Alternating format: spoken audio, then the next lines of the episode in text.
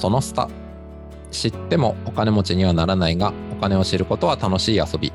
投資金融経済を楽しみながら考えるポッドキャストですえ語るのは私合同会社エンドボーシャン代表でお金にまつわる人間心理に興味があるまさきと金融業界で10年以上働いた後、今はスタートアップファイナンスの支援をしたり、経済メディアで寄稿したりしているしげです。はい。で、今回はですね、えー、とか今月は、えー、ゲスト会ということで、なんとエコノミストの蔡真澄さんにお越しいただきました。えー、4回にわたってですね、蔡さんとお話ししていけたらと思っています。蔡さん、よろしくお願いします。よろしくお願いします。よろしくお願いします。ではですね、えー、今回第4回、まあ最終回になるんですけど、まあ引き続き蔡真澄さんとお話ししていきます。えー、で、第4回目はですね、あの、蔡さんから、えちょっとテーマを選んで、えお話をしていただこうかなと思っております。じゃあちょっと蔡さんお願いします。はい、よろしくお願いします。はい、えっと、私がですね、最後に皆さんと一緒に考えたいなって思ってるテーマは、うん、男女の賃金格差を、開示義務、企業が開示義務化していくよっていう流れについて皆さんどうお考えですかっていうのをですね、ちょっと伺いたかったなっていうところなんですね。で、これ多分初めて聞いた方もですね、はい、いらっしゃると思うんですけど、はい、何が起きてるんだっていうことなんですが、まあ、あの、はい、岸田総理がですね、はい、新しい資本主義っていうのをこう実現するぞって頑張ってるわけなんですが、ほうほうほう。この新しい資本主義実現計画にあることが組み込まれてまして、それが、男性と女性が賃金格差があまりにもひどいねと、日本は。OECD 諸国、いわゆる経済協力開発機構に所属し、まあ、機構に入っているにあの国のですね、男女の男性と女性のこう賃金格差って、はい、2020年時点で、まあ、男性の賃金を100とした場合、はい、OECD 諸国の平均値って88.4なんですよ。あの女性が OECD 諸国で、まあ、男性100に対して88ってことですね。そうなんです。なんで、うんまあ、OECD に所属しているような、組み込まれているような国っていうのは、男性が100ならば、100万、年収100万円ならば、女性が88万円っていう、まあ、そういう格差があるよってことなんですが、日本は男性を100とした場合、はいはい、77.5で、お OECD 諸国の中でもすごい低いんですよね。えっ、と、最下位ですか？最下位に最下位に近い。かな。まあまあまあ、うん、いずれにしても誇れる数字ではないと。うん、平均よりか かなり。で、はい、で、これいろんなことが言われてるんですけど、同一賃金、同一労働っていう言葉がね、言われてるんですけど、聞いたことありますね。そう。女性の方がどうしても非正規雇用者の割合が日本は圧倒的に高かったりとか、女性の労働参画もアメリカを超えたよって言われてるけど、いやいや、ほとんど半分以上が、あの、非正規だよとか、はいはい、まあ、とにかく女性が冷遇されてるんじゃない？大丈夫？っていう。で、じゃあそれをこう変えていくには、はいはい、企業に対して男性と女性の賃金、あなたの会社は格差どれぐらいあるかちゃんと発表しなさいっていうのを開示を義務付けようって。うん、で、まあ、従業員が301人以上ですね、常時雇用する企業を対象に、上場、非上場問わずに男女の賃金格差、あなたの会社何どれぐらいっていうのを発表させましょうっていう動きが今出てきてるっていうことなんですよね。なるほどですね。まあ、それとままだ決定というか施行されたわけではないが、まあ、こうしていくってか、ことはほぼ確実っていう感じですかね。そうですね。なので、確定ではないんですが、多分もう行われていくだろうっていう流れになってきてるっていうとこですかね。はあ、なるほど。あ、えっと、ちょっとなんか前提の確認をしたいんですけど、はい、この賃金ってここでいう賃金格差っていうのは、例えば月に月収としてもらえる額が、例えば100に対し、日本の男性がある、まあ中央値が100に対して70、7っていうことなのか、それとも1時間あたりに直した時の賃金がそれぐらい違うって、これどどういうことなんですか？年間だったり、年間です。年間年収に対してっていうところですかね。ああ、なるほど、なるほど。年間ってことですね。なるほど、なるほど。あなんか、それで言うと、直感的な、まあ、えっと、僕がそう思ってるってことじゃなくて、なんか、うん、いや、そん、そんなのはいらないよみたいなことを言う人がいるとしたらって思ったのは、うん、えっと、労働時間がそもそも100対77の差なんだったら、給料が100対77は当たり前じゃないかみたいな ことを言う人がいそうだなと思ったんですけど、うん、そのあたりはどういうふうに捉えたらいいんですかね、この話は。あ、そうなんですよ。そこは結構突っ込まれるところで、そもそも女性の方が時短を選んでるから、はいはい、だから女性が低いだけで男性関係ないよっていう、うん、そうそう。っていう人絶対いそうだと思う。そうなんですけど、一方で、なんで女性の方が、じゃあ仮にそれが正しいとした場合、うんうん、時短になってるかっていうことを考えるべきだっていう考え方が出てきていて、あの、日本の場合、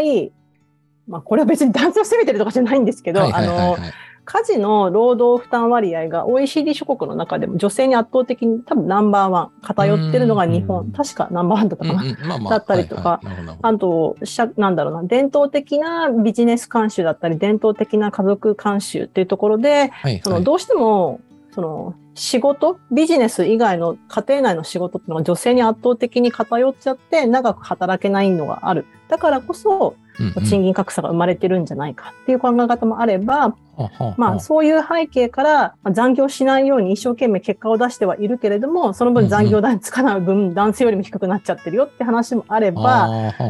まあ、あの、長く働けないからこそ、その正社員っていうポストは得られにくくて非正規になっているっていう。なんで、まあ、その格差が、じゃあ女性がそうやって選んでるんだよっていう以上に、そうならなくならざるを得ないような社会的背景っていうのが影響してるんじゃないんですか？みたいなところが問題意識の背景になっているんですかね。うん、なるほど。まあ、だからこれを開示義務化することによって、まあそういう部分を考えていく、まあデータがまず出てくっていう風なあたりから捉えていくといいんですかね？そうですね。なので、このデータが出てきた後に、じゃあそこで働いてるその男性、女性が家事割合であるとか、またどういう職種についてるかっていうことを合わせて分析すると、本当に不適切な格差なのか、それとも、いやいや、それはいろんなことを工夫して、行われた結果の格差っていうか、まあ、差が出てるだけで、決して不平等なものではないよっていうことがわかるしっていう、まあ、データが出ての話かなっていうところではありますよね。でもまあ確かにそういう意味で言うと、えっと、まあある意味まあその、なんでしょうね、男女差別的なことはしてないし、我が社はそういうことはしないで、きちんとやってますっていうことをちゃんと言える会社なんだったら、これを出した方が、例えば同じ業界の別の企業に比べてこの数字が高ければ、ほら、うちの会社ちゃんとやってるか、うちの会社、いい会、まあいい会社っていうか、うちの会社はじあのちゃんとした事業をやっておりますって言えるから、ある意味競争優位にもなるとか、そういう見方もできるわけですよね。それもできると思います。なので、うんうん、あの、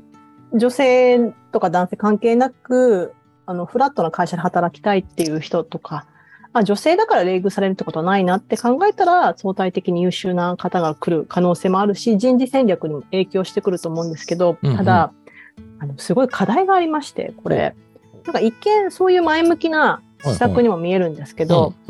男女の賃金格差ってさっき、その正木さんがおっしゃった通り、うん、その時間あたりの働き方とか、うんうん、あと、自分で進んで、こう、うんうん短時間労働を選んでるっていうのとか、はいはいはい、いろんな人がいるじゃないですか。うん、でそ、ね、それを調整したすると、うちは格差ゼロですって発表することもできるし、もう順に格差があるよ、ちゃんもう順に普通に平均値出して出すよってこともできるので、何が言いたいかっていうと、今の政策どうなるかまだ概要、具体的には見えてないんですけど、かなり企業側があの恣意的に数字出せるんじゃない？みたいな、そういうですね。なるほど。うん、なるほどですね。そう余地があるよねっていう指摘もあるんですよね。なるほどな、うん、多分おそらくですけど仮説としてはもちろんその時間の調整とかいろんな調整があるんですけどその調整をしたとしても何十パーセントか何割かはそれだけじゃ説明できない要因があってこれっておかしいですよねと。で、確かにその時間調整の部分はわかるんですけど、調整できない部分っていうのは、同一労働同一賃金の原則からずれてるんで、そこはしっかり調整しましょうよと。で、それを開示を通じて、まあ、自覚するであったり、そういうことに気づくみたいな。ただ、それがやっぱりそういうのを開示しないと、自分の体重が何キロか分からず、太ってるか痩せるかもよく分かんないっていうのと同じく、健康診断やったいから分からないっていう状態になってしまうので、まずは一旦開示して、その上で、そういうえー、もし発覚したならば、そこはやっぱりちゃんと是正していきましょう。それが新しい資本主義をしていい方向ですよね、みたいな、そういう意図なんですかね？あ、そうそうです。なので、本当の意図はそこなんですけど、ただ、うん、企業側がそこまで、なんだろうな、本当に順に時間調整とかじゃなくて、本当にそういう時間調整要因とか女性側の要因とかもコントロール、まあ、なんだろうな、影響を統計学的にこう、うん、あの排除して、はい、本当のこれがうちの弊社の格差、賃金格差ですって発表するとこまで頑張れる企業って多分そんなにないと思うんですよね。だから、なのでまあ研究者が今後、あの、どんだけ頑張れるかっていうのもあれば、まあ岸田総理がそこも踏み込んでくれるのかっていうのが、あの、ポイントだと思うんですけど、実はですね、この男女の賃金格差に関して開示義務化した国って日本がだけじゃなくてですね、日本よりはるか昔にですね、はいはい、デンマークっていう国がですね、2006年に義務化したんですよ。はいはい、16年前。はい。そう。うん、で、その時に何が起きたかっていうのもですね、私ちょっと今回問題定義として紹介しておきたいなって思うんですけど、はいはい、あの、デンマークだは2006年から男女賃金差のですね、開示を、まあ、社員が35人以上の企業に対して義務化させたんですよ。日本のその301人より全然厳しいですね。全然厳しいんですよ。もう小企業ですね、35人って。そう、35人って小企業ですね、うん、と。で、じゃあその賃金差を発表させたことが、その企業の男女の賃金差にどう影響したかっていうのと、その企業の企業業績にどう影響したかっていうのを、はいはい、あの、検証した論文が最近ですね、こうファイナンス分野の世界トップ3って入る、あの、はい、すごい有名な学術雑誌に掲載されまして、あそれ気になる。はい。あのええー、っていう結果だったんですね。知りたい知りたい。はい。これですね、あの、まあ、もちろんその男女の賃金差が、に影響する要因って多分、企業のタイプとか、はいはい、労働者のタイプとか、うんうんうん、無数に存在するじゃないですか。まあいっぱいありますよね。うん。うん、そう。なのでこの論文の中ではそういった賃金差の開示義務化と男女賃金差にどう影響するかの因果関係調べる上で、まあ、調査する上で、まあ、可能な限り純粋な因果関係をこう見たいので、まあ、結構経済学の手法を使っていろいろ工夫してるんですね。はいはいはい。で、なるほど。結果、確かに開示義務化が男女の賃金格差の縮小につながったんですよ。うん、ほうほうなので、おお意味あったじゃん。意味あったじゃんなんですけど、はいはい、どうやって賃金差なくなったと思います？えっ、ー、と、なんか直感的に思うのは、えっと、同じ業界の A 社賃金格差大きい、B 社え少ない。B 社の方が優れてる。みんなが B 社の製品を買う。B 社の売り上げが上がって A 社が落ちる。A 社がまずいと思って是正するようになりました。おかげで業界全部なくなりました。みたいなのが各業界で起こった。みたいなのがすごい単純な発想ですけど。ね私もそういう感じでポジティブなこと考えてたんですけど、はい。はい、これですね。すごい悲しい結果だったんですよ。まあなんかその、うん、ああれですよね、なんかその、ね、普通だと男女格差あれば、女性を上げて、あそうですね、男性に近づけると思うんですけど、もしかしたら今の蔡さんのリアクションを踏まえると、これはどういう感じだったんですかね？そう。そうなんですよ。私も、あの、おっしゃる通り、村上さん、正木さんがおっしゃる通り、だ女性の賃金を上げて、はいはい、男性の賃金と格差がないようにするっていう方向に行くかと思いきや、はい。はい、真逆で、女性の賃金は統計的に見ても、その優位に上がらないけど、はい。はい、一方で男性の賃金が優位に下がっちゃった。つまり、女性の賃金に対して男性の賃金を下げるようにして格差を縮小したっていうのが平均的な傾向として確認できてしまったっていうことだったんですよ。やばいよっていう話で、で、これって、はい、あの、日本の正規非正規同一賃金同一労働問題の時も、うんうん、そういう行動した企業って多分少なくないと思うんですよ。つまり派遣さんとかが仮に給料安いんだったらそっちの水準に正社員下げればほら格差ねえだろっていう。そういうことですよね。もちろんその政府としてはさホームページでもそういうことやっちゃダメよって言ってるんですけど、あの 結構こう抜け穴いっぱいあるなみたいな感じのこう枠組みになってるなっていう印象を持ったんですけど、多分それと似たようなことが実はデンマークで起きてしまって、えー、で結果的にそれが企業業績にどう影響したかっていうと、はいはい、男性側のモチベーション下がるじゃないですか、めっちゃ。まあね、下がりますね。そうでしょう。で、なので、結局その賃金格差は縮小したんだけれども、企業業績には統計的に見ても因果関係がプラスの影響は確認できなかったねっていう結果だったんですよ。まあでも言われてみれば確かにそういう世界もある、そういう世界線もあるんだろうなという気がしますね、企業からすると。格差、格差が悪いなら、じゃあ減らしますよ。じゃあ男性減らせばいいんじゃないですかと。確かに、そりゃそうだわ。はい、まあ、言い方あれですけど、合理的行動が何かって言われたら、いや、これ合理的でしょっていう ことになってしまう。そう。で、デンマークって一人当たり GDP と経済成長も決して悪い国、低い国ではないんですけど、はいはいはい、そういう国でこれが起きたって、え、日本大丈夫とかってちょっと私は、思ったなってところがあったんで、まあ近々ちょっとブログにも書こうかなって思ってるんですけど、なんかそういうアクションはしないように、あの、岸田総理もよろしくねっていう感じですね。なんかそそのあたり、まあ、総理なのか政府とかから、いや、例えばデンマークとは名指しにしないにしても、でもそこで賃金を下げる方向での調整っていうのは、ダメですからねみたいのって、もう最初から合わせで出してるとかってことはあんまないんですか？今のところ。あの、今、詳細どう出てくるかわかんないんですけど、多分出してくるとは思うんですけど、うんうん、その抜け道がいくらでもあるような仕組みになっちゃうと、わかんないよねっていうところになっちゃいますよね。だから、開示義務化に対して結構、ネガティブな反応の経済学者が最初多かったんですよ。で、なんでかなって思ってたんですけど、まさに企業側がかなり恣意的に工夫できる余地あるよねっていう指摘もあれば、実はこういう研究論文もあったりして、なんか開示をさせることが何でもかんでもみんなにとってプラスかっていうとちょっと違うんじゃないっていう。なるほど。ね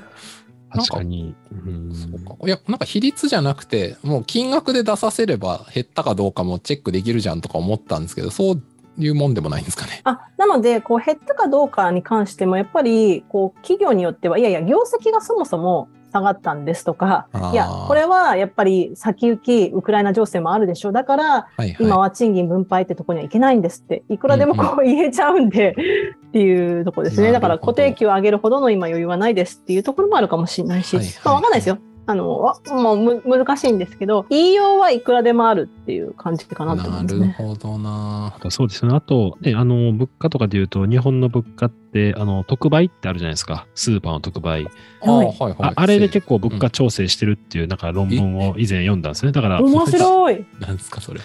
特売を減らすことによって、はい、実質値上げにできるじゃないですか。あそうっすね。まあまあ。だだそこで調整するみたいな感じのなんか論文があったんですね。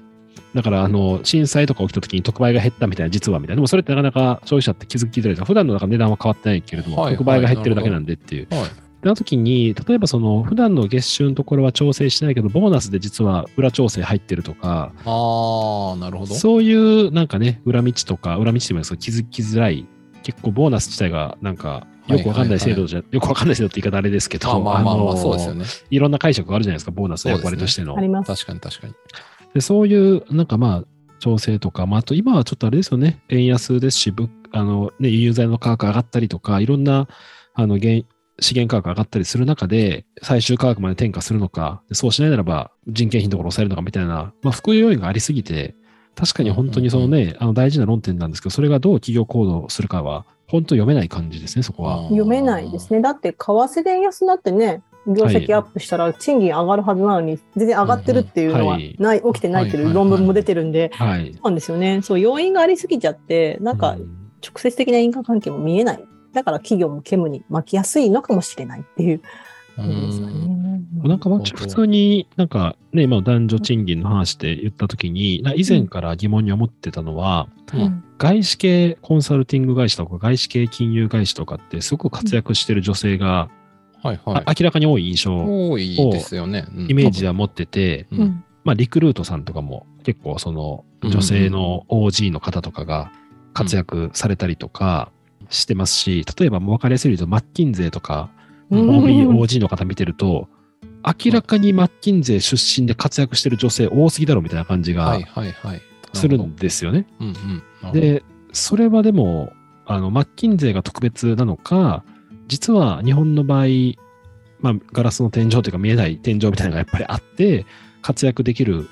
まあ、終身雇用年功序列とかも多少残ってたりすると、なかなかそういう能力発揮しづらい環境みたいなのがあった。でもそれって本来的にあの企業にとっては合理的じゃないと思うんですね。本来活躍できる人材を抱えてるのに、100%活躍させることができていないみたいな。まあ、そういうところは、あの、実は日本の企業のパフォーマンスに下がってるとか、モチベーションに下がってるっていうことが、まあ、今回あるとしたら、あの、もっと改善の余地はあるのかなっていうのはなんかもちろん以前から思ってましたね。はい。ああ、ありがとうございます。なので、実はそう、そこら辺とかの論文とかもたくさん出ていて、そうはい、そうなんですよ。管理職比率が高いとなんで企業業績がとかいう話もあるし、それ海外の論文でたくさんあるんですけど、はい、実は日本の場合、はいはい、女性の管理職比率が高いと、あの企業業績がプラスになるっていう論文、日本でもあるんです。まあ論文とか、あのまだ査読じゃないんですけど、ね、まあ研究があるってことですね。はい、うんうん海外のデータはたくさんあるんですけど、まあで、そのメカニズムって、その海外でよく言われてるのは、女性の割合が高いと、管理職、役員比率が高いと企業業績が上がりやすいっていうのは、やっぱりまあ、こう、女性社員の潜在的な能力を引き出しやすいとか、こう、女性っていうのが、まあ、男性だらけの会社の中だと異質な存在として、まあ、多様性で新しいアドバイスをしたりとか、うん、空気を読まないからこそ、オールドボーイズクラブの中で発言もして、それが企業の活性化につながるとか、いろいろなメカメカニズムも言われてるんですけど、日本で発表された論文は、女性管理職比率が高いと確かに、製造業なんかは企業業績上がりやすいっていう傾向あったんですけど、実はそれは、日本の場合は海外と違って、女性の管理職の賃金が男性よりもかなり低いんで、賃金削減効果なんじゃないかっていう論文だったんですすごい、経済学すごいですね。それはすごいブラックな話ですね。いやいやや、やばいよって思って、で、なんかそれをこうコラムに書いたらすごい怒られたんですけど、いや、でもって思って、なので、そう、もしかしたらだから、その村上さんの話とかを聞いて思ったのは、賃金格差っていう結果を示すよりも、なんだろうな、育休取得率の開示を完全義務化させちゃうとか、昇進したいですって考えてる女性の割合を高めようとか、そういう指標をもっと開示させた方が実は、もっといい話が起きるんじゃないかななんていうふうには思いましたね、なんか。そうですね。であと、私の、まあこれもちょっと、あの、肌感覚ですけど、まあスタートアップ周りの支援とか、まあ私 GOB という会社取締役してますけど、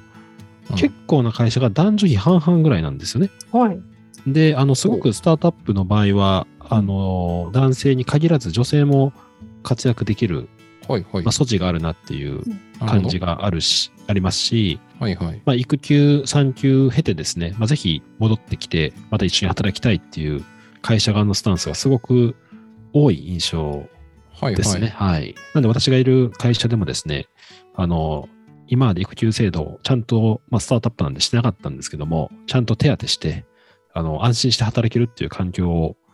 整えてますね。はい。ああやっぱね、あるかないかで、全然その会社に対しての忠誠心っていうか、頑張ろうっていう気持ちは、まあ違いますよね。はい。そうですよね。ねなんそうなんで、これはね、そう、イギリスのディエコ、経済雑誌のディエコノミストだったと思うんですけど、やっぱり、若い世代の会社ほど、そういうことにすごく敏感に、かつベンチャーでも取り組もうとする傾向は、やっぱ日本だけじゃなくて世界的にもそうだっていうような話でしたね。なんかね。そう思うと、村上さんとことかも共働きじゃないですか。やっぱお互いに工夫し合ったりとかしてるとこあります、なんか。あ、夫婦の家事とかっていうことですか、家事とか。あの、まあ、そうですね。私の場合は、あの、子供生まれた時に一番大きかった気づきは、うん、まあ、一人目の娘が生まれました。で、まあ、妻が、まあ、授乳したりとか、やっぱり母親が役割として担うところが大きいことがあって、男性をなかなかその役割として、それは授乳とかってまあさ、物理的に無理じゃないですか。まあまあ物理的に、まあね。物理的に無理ですから、役割変えられないですから、はいはい、痛感したときに、逆に普段の家事、それ例えば料理とか、あの、まあ洗濯とかゴミ出しとかは、これ別に対して私じゃできないってわけじゃないんで、料理をかなりやりましたね。おおさすが。だから今でも、まあ、週3か週4は料理してる感じはありますね。はい。はい。あの僕の場合はラッキーで、あの料理が好きっていうのも、まあ、おもまあ、面白いっていうか、でまあ、結構自由度高いんで面白いのと、料理してる時間ずっと Audible 聞いてる、ポッドキャスト聞いてるっていう、まあそういう あの感じなんで、なるべくそういう私もできる家事っていうのはややるようにして、あとは妻も結構、まあ以前からキャリア志向といいますか、うん、あの、子供産んでからも働きたいっていう思いがすごい強かったったですし、まあ、今もあの会社、まあ、やめてですね、半分フリーランスみたいな形で働いてるんで、まあ、なるべくあの分担して、お互いにとってあのいい働き方、生き方ができるようにっていう、まあ、役割分担も一応考えてる感じはありますね。はい、村上さん夫妻でぜひ本出してください。そしたら私たち、あの、私もすぐその子供生まれるんで、なんかその、どうしていこうかなとか、すごい、こう、キャリア形成とかも含めたりとか、家事分担も、こう、かなり変えてきてるんですけど、うん、そういう話を、ここ村上さん夫妻みたいなところが発信されたら多分、企業が、あ、そういうことかって気づくおじいちゃん経営者とかすごい多いんじゃない増えるんじゃないかな？そうですね。でも、地域性か分からないですけど、私が住んでる地域で娘保育園行ってる、入れてる2人目、2人目、1人目、2人目、両方行ってるんですけど、朝とか半分ぐらいやっぱお父さんなんですね。おお、すごい、うん、で、一番印象的だったのが、うん、あの、まあ、娘と同級生のお父さん、お母さんが、まあ、2人とも会計士だったんですよ。うん、あの公認会計士。で、あの、旦那さんがおっしゃってたのが、自分が会計士で、妻も会計士だから、相手の仕事が分かってると何をしてるかみたいな。なるほど。ほうすると、あの、家事、育児とかが妻による合理的な理由がないらしいんですよね。はいはいはい、やってる仕事一緒だからみたいな。なるほど。だから、すごく分担とかを実際してる感じで、そのお父さんもよく会ってよく喋ってましたね。あの、なるほどね。あったりもしてたんで、よく。はい。なんで、そういうのが、あの、結構、一昔前よりも我々の世代増えてるんじゃないかなと、あの、お母さんも共働きっていうのがすごく増えてるので、で、しかもそれは、まあ、あのね、あの、皆様のお母さん側のキャリアとかもどうするかっていうこともしっかりお父さんもサポートしながら、サポートという言い方なんですかね、その一緒に考えながらみたいなところで家事分担してるのが、まあ、少なくとも私の周りは結構多いなっていう印象がしましたね。はい、すごいいい話を聞けてよかったなって思います。今、あの、はい、すいません、あの、すごいめちゃくちゃ脱線したんですけど、そう、そう。いうなんか草の根というか、足元のところの話がもっともっとシェアされたら、で多分そういうところが増えてるけど、けど都心だとそうなのか、うん、なんだろうな。都心でも地域によって違うじゃないですか。そうですね。はい、私も今引っ越そうって考えてるんですけど、家の近所のこう、保育園幼稚園見るとその、はいはい、なんだろう体験入園とかで、はいはいはい、えっと、お子さんのその、はい上履きとお母さんの上履きを持参してくださいって書いて、なんでお父さんの上履きって書いてないんだよとか、ありますね。そうですね。ありますね。でもそこお母さんって書いちゃう問題みたいな、ね。って思ったりとか、のもあるし、なんだろう、地域によっても違うんだけど、都心と地方でもやっぱ違うんじゃないかなと思ってね。なんかそういうのがね、ねどんどん広がるといいなって思いましたね。あの、あれですね、ちょっと今のしげさんの話を聞いて、ある保育園とかの送り迎え者のお父さん比率とかを園とか地域ごとに出したら何らかの 知見が得られそうですね。むちゃくちゃいいですね。結構地域差出ると思いますね、そこは、ね、地域差も園差も出ますよね、多分、ね、出ると思いますね。それの高いところになるべく入れたいみたいな。はい。ありそう。まあやっぱり周りがね、お父さんもお迎えね、朝夕方やってるいや人が多いと、そうですよね。他も、あの、うちは本当に多かったですね。今も多いですけど、はい。なんかまあこれ男女っていうのに限らないですけど、やっぱこれ僕人間のどうしようもない心理として、やっぱり自分があまりに少数派だと心細く感じるとか、はい、合ってるんだっけって絶対思っちゃう生き物だと思うんですよ。はい、まあ人に程度はよりますけどね。だからやっぱりさっきのその男女賃金格差とか女性管理職の話もやっぱり少ない状態だとやっぱ一人でいるの辛いからまあ辞めたくもなるとか、はい、いや、そんなんだったらなりたくないってなる。でも母数が増えてくれば普通じゃんってなってくるっていう、はい、なんかその、ね、鶏卵じゃないけど、そういう部分あるなって今の話もちょっと思いましたね。うん、そうですね。増えてそれが当たり前になるとっていうのはすごくありますね。うん、うん、そうですね。まあ、ちょっとね、あの、一昔上の世代で言うと、お母さんがそういう役割を担うみたいななんか当た,、当たり前になっちゃってる空気があったんですけど、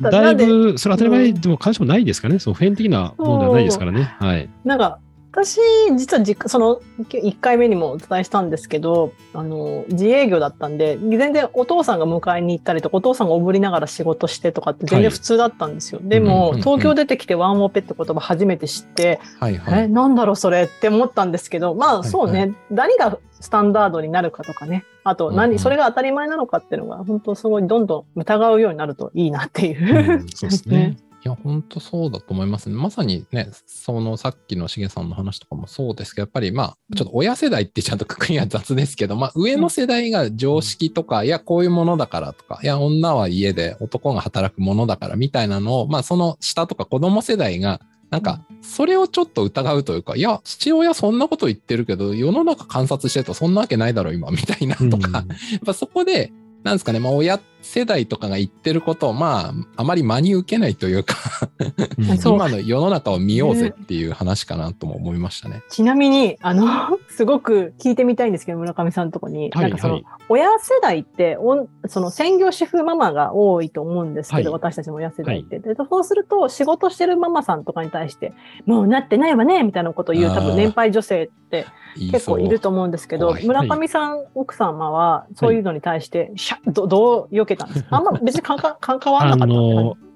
ちは、まあ、私です。私の家の場合は、母親は専業主婦だったっていうのがあるんですけど、一方、妻の家は、あの、ご両親とも学校の先生だったんですね。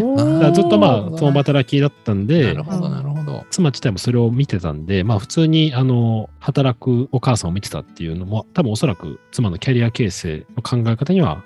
あの影響を与えてると思いますね。なるほどね。で、うちの場合ですね、あの、うちの母親とかうちの両親が妻が働くことに対しては、むしろ肯定的な捉え方をしてて、むしろいろいろ、なんていうか、ありがとうございますみたいな、そういうところはあったりする感じですね。はい。なるほど。あんまり何もそういうことは、ネガティブなフィードバックはもらったことはないどころか、むしろいつも、あの、なんか共働きで働いてるんで、積極的に孫を預かりたいみたいな、そういう感じでありますね。すごい素敵 たたまたまですけど、はい、そういう、そういう感じですね。はい。なるほど。わかりました。逆に家によってやっぱそうじゃないところもああるっていうことあるってことなんですよね、おそらく。ちょっと私はたまたまそういうこと恵まれてましたけど、はい。いやいやなんで、まあ、あるけど、まあ、気にせず行こうって思いました。はい、はい、肯定的な人もたくさんいるんだ。うん、そうですね、はい、そうですよね。なんか、そういう人が、まあ、ある意味、えっと、なかなか見えづらくなってたりするとあんまりいないんじゃないかって、それこそ思っちゃったりするけど、まあ、ネットなのかリアルの場かわかんないですけど、多分、集まる場とかも作れるというか、まあそういう場に行けたりっていうのも多分あるんだろうなと思ってて、やっぱそういうところで同志を見つけていくとか、そこで助け合っていくみたいなのも、まあ今の時代結構大事かもなとか今思いましたね。ですね。うんうんうん。じゃあそういう感じで今回は、まあ、えー、男女賃金格差の話から始まって、まあ、その女性と男性とか、まあ、子育てとか、まあ、なんかそういうかなり幅広い 話に、はい、及びましたが、今まで、はい、語ってまいりました。ということで、今回まで第4回までで、はい、あの、再ますみさんにゲストとして出ていただきました。えー、ありがとうございます。はい。あり,、はい、ありがとうございました。ありがとうございました。最後に何か、もし、あの、サイさんから急に振っちゃいますけど、なんか告知とか何かあれば、まあ、と言ってもこれ、放送されるの、まあ、7月終わりとかになるんで、もう、ロー。ンチされてる話とかもあるかもしれないですけど、そうですね。多分7月終わりだと、私出産して、ちょっと露出が減ってる時かもしれないんですけど、あの、まあ、家庭のプライベートな情報はあんまり発信しないんですけど、まあ多分この男女の話とか、なんだろう、はいはいそういう賃男女賃金の話とか、家事の話とかを、ファイナンスとか金融市場と絡めた論文紹介とか、そういう論文を書いていく予定ではあるので、また皆さんぜひ本も論文も読んでいただけたら嬉しいですんで、よろしくお願いいたします。楽しみにしてます。ありがとう。あ、なんかあの、ブログとかツイッターとかで、そそのあたりって発信活動とかは結構告知されてますかね？されてます。してます。あの、ツイッター、されてますってツイッターとノートは定期的に更新してるので、うんうん、多分、あの、出産後も多分それは普通にやっていくと思いますんで、うんうん、ぜひぜひよろしくお願いいたします。はい、じゃあ、今回ちょっと聞いていただいたあの、サイさんの今後の発信をウォッチしたいなと思った方は、ぜひあの、ツイッターのフォローとかですね、そのノートのフォローとか、そういったことをしていただけたらと思います。はい。ということで、ゲスト、サイ・マスミさんと一緒にお話ししてきました。サイさん、改めましてどうもありがとうございました。ありがとうございました。ありがとうございました。